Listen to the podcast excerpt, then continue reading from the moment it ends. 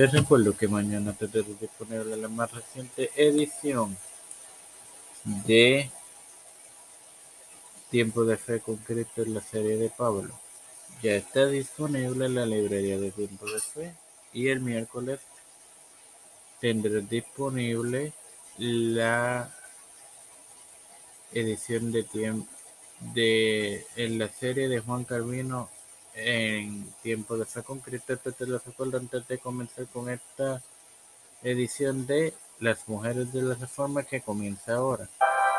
Este que te habla te da la bienvenida a esta octava edición de tu podcast Las Mujeres de la Reforma en su tercera temporada de tu hermano Mario para iniciar con el primer matrimonio de Margarita de Angulema.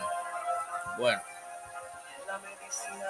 En su adolescencia temprana, a los 17 años, contrajo nupcias con el duque de Alençon y conde de Perche, Carlos IV, que su vida transcurrió entre 1489 y 1525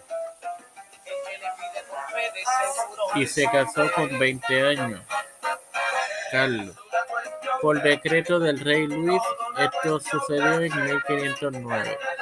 Con este decreto Margarita se vio obligada a casarse con un hombre generalmente amable, no obstante prácticamente no sabía escribir ni leer. Fue por convenio por convivencia política. La radiante joven princesa de ojos azul violeta se había convertido en la novia de un rezagado y un tonto.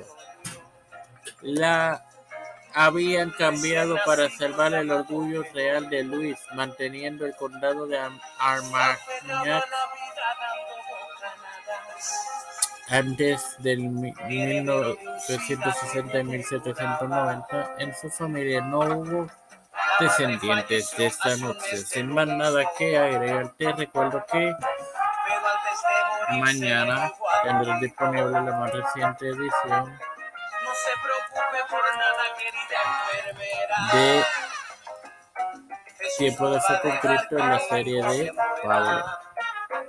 Padre. Celestial y Dios de eterna bondad y misericordia, te estoy eternamente agradecido por el privilegio de tener el tu plataforma Tiempo de Ser con Cristo con la cual me educo para educar a mis hermanos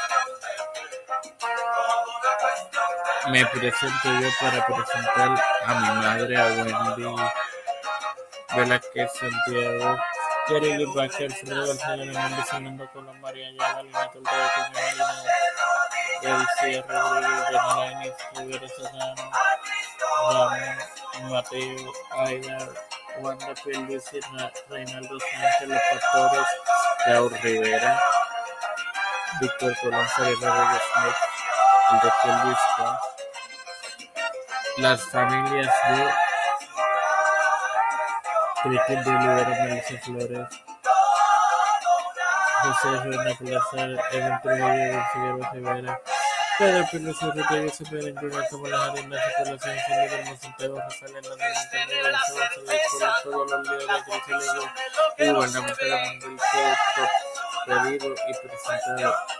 humildemente en el nombre del Padre, del Hijo y del Espíritu Santo.